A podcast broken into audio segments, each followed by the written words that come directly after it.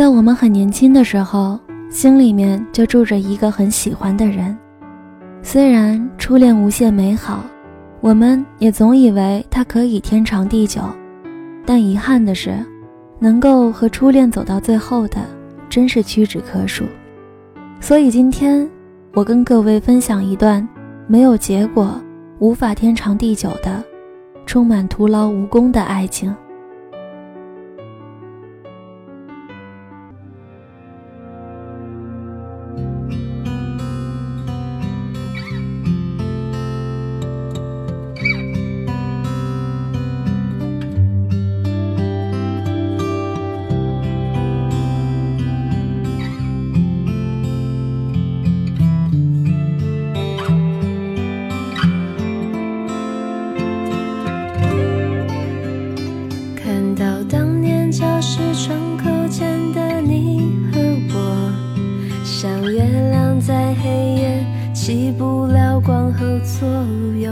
若不是 Q 被错射，苹果在你胸口。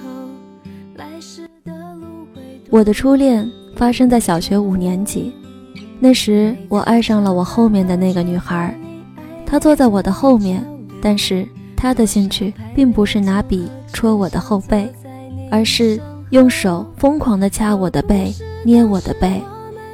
每次她叫我的时候，总会非常用力的捏我。我就会疼得回头大叫：“你神经病啊！”他就一副得意洋洋的样子，笑着说：“怎样？我就是喜欢捏你。”但是每次被捏，我都非常开心，因为她是全班最可爱的女孩。我总是小心翼翼的，不让我的乐在其中被她发现，免得她失去成就感。他每天捏我，我也不是省油的灯。我会趁他在擦黑板时，偷偷地走到他后面，用力拉他的马尾，然后开始跑，大叫：“哈哈哈哈！快来追我呀！”然后那个可爱的女孩就在后面疯狂地大叫：“我要报告老师！我要报告老师！”幸好他很讲义气，没有一次跑去报告老师，他只是非常冷静地走到我的座位前，把我的书包拿起来。走到窗户旁边，从五楼丢到一楼。有时我的书包里会放着一盒牛奶，那盒牛奶会大爆炸，把我的书本和铅笔炸得乱七八糟。他居然站在阳台上对我挥手，然后笑着看我收拾书包。有时他惹我生气，有时我惹他不开心。当他气得不跟我讲话时，我就画很多漫画送给他。并且在漫画的右下角签上我的名字，柯景腾。他每次收下那些漫画的时候，都会觉得匪夷所思，问我：“柯景腾，你干嘛要签名？”我说：“因为我将来一定会成为一个非常非常厉害的漫画家，你要把这些漫画妥善保存，将来一定大增值。”他说：“真的吗？”我说：“我保证。”就这样，我们打打闹闹，直到毕业。那天，我写了一封很长的情书，准备给他。我好不容易鼓起勇气，将那封情书放在口袋里，慢慢的走向他，却不晓得该说什么。他看着我说：“干嘛？”我说：“没干嘛。”他说：“那这个给你。”他就拿出两个玻璃杯，送给了我。那两个玻璃杯上各印着一只可爱的小青蛙，我收下了，但是那一封情书还留在我的口袋里。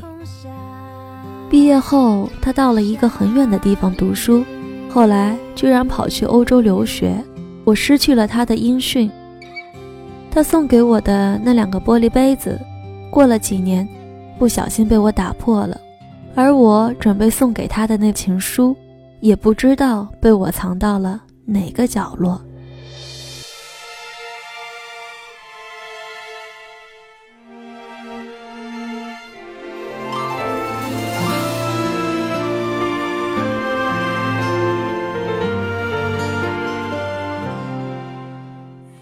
当我的电影《那些年我们一起追的女孩》即将上映时，我在 Facebook 上找到了他，我非常兴奋。在网上不停地问他：“我是柯景腾啊，你还记得我吗？”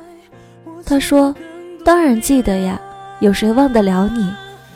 正当我想要发挥超强的记忆力，跟他滔滔不绝地叙说之前的点点滴滴时，他抢先说：“后来我知道你开始写小说、出书，居然还当了导演，拍了电影，我非常非常惊讶，因为我总以为你将来会成为一个漫画家。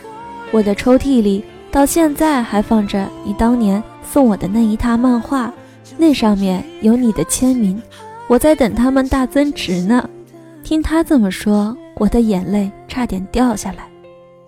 我总以为在爱情里，只有一个人会负责保存彼此的记忆，记得彼此多么深爱着对方，而另一个人会毫不眷恋地往前走。我一直以为我就是那个负责保存记忆的人，没想到我错了。原来这个女孩子，她也一直都记得，她记得我的梦想，记得她喜欢把我的书包从五楼丢到一楼。记得我喜欢画画送给她，她什么都记得，她甚至记得我对她的喜欢，尽管我们没有缘分在一起。像童话里一样，她现在是两个小孩的妈妈，跟老公过着幸福快乐的日子，而她的抽屉里还偷偷地放着当年我送她的那一套漫画。爱情有很多很多的遗憾。就让我们带着这份温柔的遗憾，不完美的完美，倔强快乐的生活吧。